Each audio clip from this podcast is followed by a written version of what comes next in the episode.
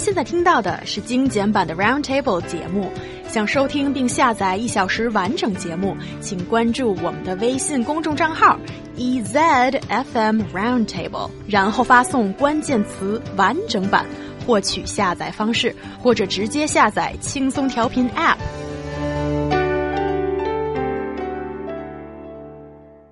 Is learning English a long, boring, and tedious process? The answer is probably yes for a lot of Chinese students.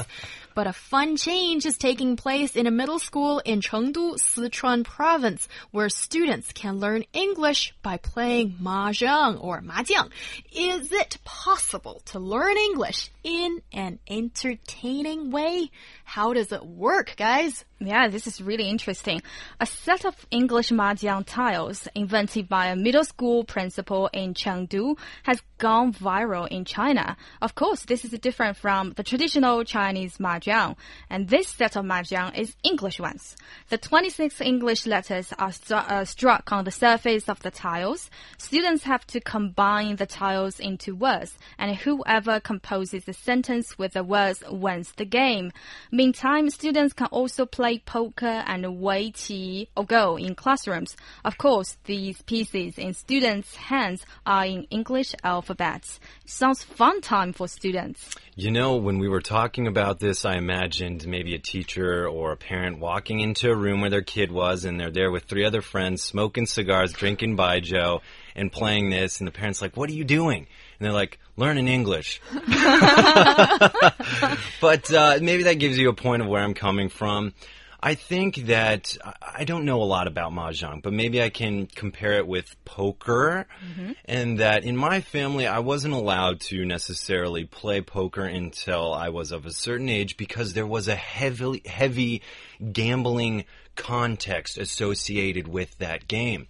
And so when I'm thinking of this, yes, the, the good is there that people are learning English. And I think it's really cool to learn English in a fun way. But at the same time, I think this is still relevant or relevant in that they're playing a game that's commonly used to gamble with, and that that could have some effects on them. Yeah, actually, that is a really uh, worthwhile concern. I think. As uh, mahjong, for me, I would have thought it's sort of just entertainment for the masses, and I wouldn't necessarily connect it with gambling because I've seen older folks play mahjong, and uh, instead of money, they use like guazi, you know, like sunflower seeds to replace the money, or you know, there are many ways to yeah. play it. And you've seen in so many places in China that it is a really important item in the entertainment list that people have. But I think it's really interesting that a teacher is actually connecting the two, learning English and playing mahjong together. What do you think of this kind of mentality behind the design? Oh, yeah. Uh, I think I come from a very traditional background in China, but Ryan, compared to you, I can, I was allowed to play poker from a very young age.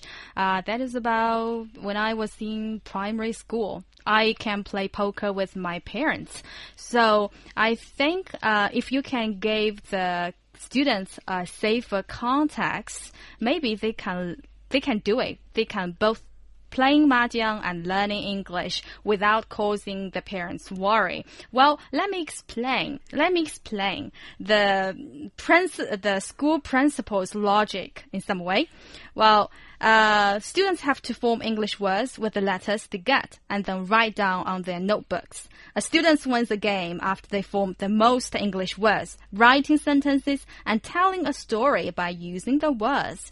And the, the school principal say says that he has calculated the frequency, uh, of letters appearing in words and then set the quantities of each letters differently, such as having eight mahjong pieces of I but only two B.